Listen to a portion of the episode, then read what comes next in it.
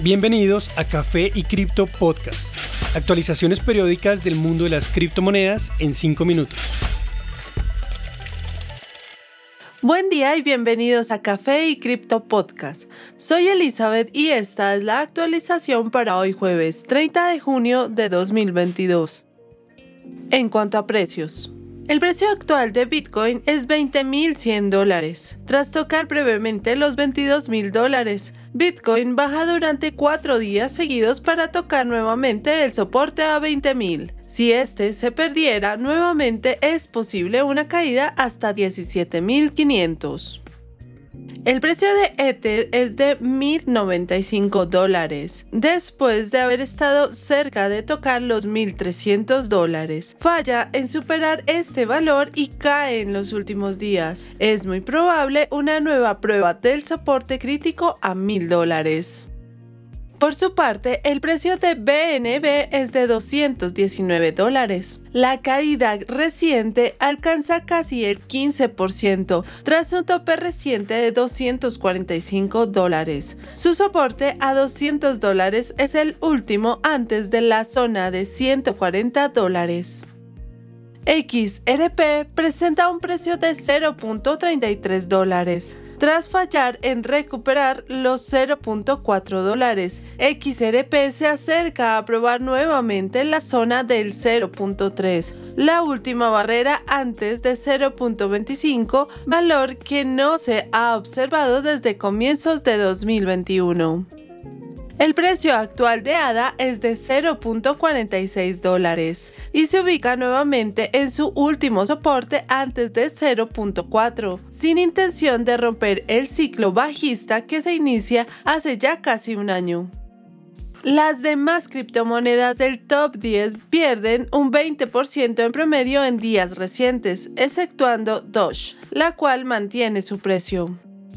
En noticias. MicroStrategy ha comprado nuevamente una suma de Bitcoin equivalente a 10 millones de dólares, según un tweet publicado por Michael Saylor. El precio promedio pagado por parte de la gigante de software fue de 20.800 dólares por cada Bitcoin. A este momento la compañía tiene 129.699 Bitcoins en sus reservas, con un valor aproximado de 4 billones de dólares. El precio promedio de entrada para todos sus bitcoins es de 30.600 dólares, representando una pérdida superior al 30%. A comienzos de este mes, el presidente Michael Saylor refutó rumores de que la compañía podría tener que vender a fuerza sus bitcoins por la caída del precio. Sin embargo, estos múltiples rumores lo hicieron súper famoso en Twitter, algo que él admitió apreciar. Saylor explicó que en su hoja de balance solo hay un préstamo de 200 millones que necesita tener Bitcoin como colateral, algo que puede hacer fácilmente pues según él tiene 10 veces esta cantidad como soporte. Además, indicó que el portafolio de la compañía fue estructurado de tal forma que puede enfrentar volatilidad extrema con relativa facilidad.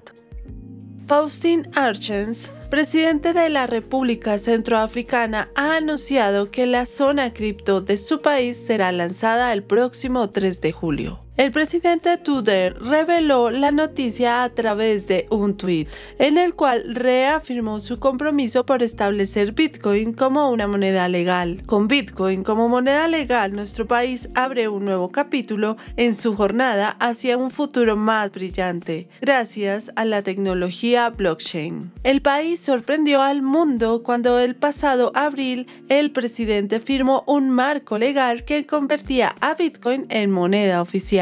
Esto significa que el gobierno tratará a la criptomoneda como los francos, eximiéndolo de impuestos y habilitándolo para el pago de servicios. Un mes después de esto, el presidente anunció un plan para convertir a la República Centroafricana en una zona cripto que atraiga a inversores de todo el mundo. Algunos de sus subproyectos incluyen establecer un Banco Nacional Cripto, una billetera soportada por el Estado y retirarle los impuestos a las bolsas cripto. La respuesta global a estas iniciativas ha sido similar a la que recibió El Salvador, donde se planea construir una ciudad Bitcoin similar al proyecto Crypto Isla de la República Centroafricana. El Fondo Monetario Internacional mostró desaprobación en ambos casos, citando los desafíos de transparencia y política económica.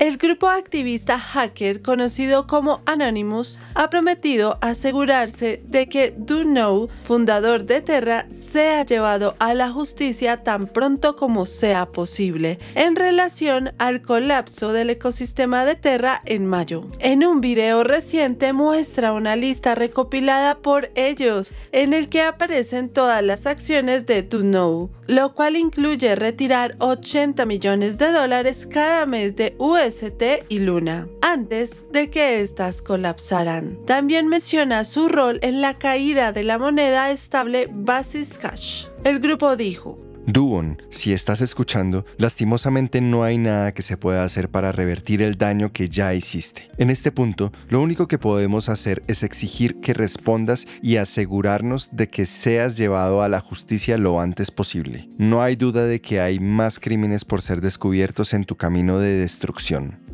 También criticaron a Do por su arrogancia, insultando a críticos y competidores y actuando como si nunca pudieran fallar. Por lo pronto, parece que Do tiene más cosas de qué preocuparse, pues Terraform Labs, de la cual es cofundador, se encuentra bajo investigación, además de haber sido multado con 78 millones por evasión de impuestos. Gracias por acompañarnos en este nuevo episodio de Café y Cripto Podcast. No olviden seguirnos en nuestras redes sociales, Instagram, TikTok y Twitter, donde nos encuentran como Café y Cripto. Y recuerden, la cadena de bloques vino para quedarse. Los artículos y análisis mencionados en este podcast no constituyen una recomendación u oferta de inversión ni una promesa de resultados futuros. Haremos todo lo posible para garantizar la precisión de la información incluida en este podcast sin asumir ninguna responsabilidad por información faltante o incorrecta. Las operaciones con criptomonedas implican un elevado riesgo, incluyendo pérdida parcial o total del capital invertido y pueden no ser adecuadas para todos los inversores.